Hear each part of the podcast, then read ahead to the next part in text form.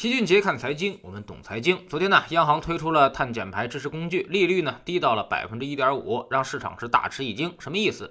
什么又是碳减排支持工具？老齐呢给大家简单的解释一下啊。简单来说，就是一些商业银行金融机构为符合条件的企业提供碳减排贷款，这笔钱呢肯定跟减排环保项目有关。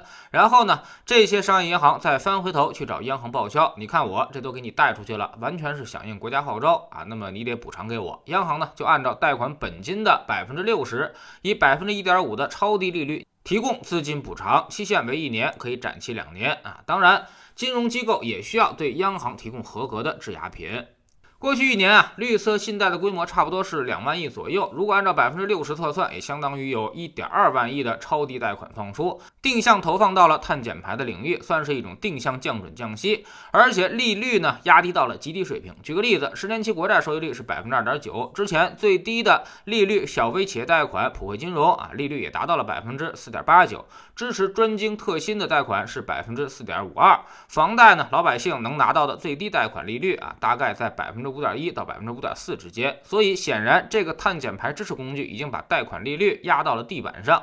但是大家也要注意啊，它是按照百分之六十的贷款本金给你的优惠利率，用一点七五除以百分之六十把它还原回来。其实你发现啊，最后的结果呢是百分之二点九，跟国债的利率基本相同。那么这个事儿会引发什么影响呢？首先，对于新能源肯定又是一个利好啊，碳减排贷款主要呢都投向了环保和新能源领域。央行给金融机构这么低的利率支持，那么金融机构往外放贷款，估计也会压降这一块的利率，甚至给到了最低利率水平。刚才也算了，央行给报销的利率差不多还原回来就是百分之二点九，那么银行呢再赚百分之十到百分之二十个点，那么十有八九给企业的贷款利率可以在百分之三点五到百分之四点五这个区间，也算是最低利率水平了。对于企业有相当大的吸引力，一定会有企业动这个脑筋，会以很多的名义获取这种超低利率的贷款。其次呢，未来四十年碳中和是一个非常确定的事情。我们之前用了大棒的手段，粗犷的关停传统能源，限产高污染企业，结果造成了上游原材料价格的大涨。而如今呢，引发了较大规模的混乱。这次开始祭出了胡萝卜的手段，以鼓励的方式推动企业减排。相对来说，鼓励的方式更贴近于市场。但也要务必对于企业的碳减排项目做好把关，弄不好会以一些名义转来转去，最后又流到了急需用钱的房地产行业当中。根据以往的经验，只要利率一松，不管以什么名义出来的钱，最后呢都会往房地产里面钻，这个要特别小心。第三，目前股市上的新能源概念过于火热啊，那么无论是光伏、储能还是新能源车，甚至是风电啊，那么全部都经过了几轮爆炒，如今又出台了利好消息的支持，会不会火上浇油呢？这个十分。有可能，估计这会儿很多人又开始给你讲，碳中和是未来四十年的主题，新能源呢是全球未来百年的发展方向。这些老齐都承认，也十分认同。但问题是，产业发展跟你的股票赚钱是两回事儿。大家都知道的东西，即便你看对了，它也赚不到什么钱了，因为价格太贵了，而且没有市场预期差，所以显然又是一个风险大于收益的机会。新能源的景气度，明年可能会遭遇到明显的拐点。毕竟上升是曲线的，不可能永远直线加速。在有过一轮高速增长之后，上升趋势就会明显的变缓。正如大家所说的，未来几十年新能源都是我们主要的发展方向。在新能源产业上的风能、光伏、储能，甚至是高端制造，也都有广阔的发展空间。但越是看好，就越不能着急，不能急功近利。在我们知识星球秦杰的粉丝群里面，老齐经常有个比喻，说现在你看好新能源，就如同九九年你看好微软和亚马逊一样。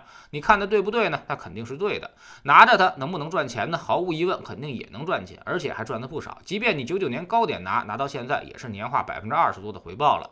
但是两千年之后，我们也知道纳斯达克发生了什么事情，暴跌七八成，不是每个人都扛得住的。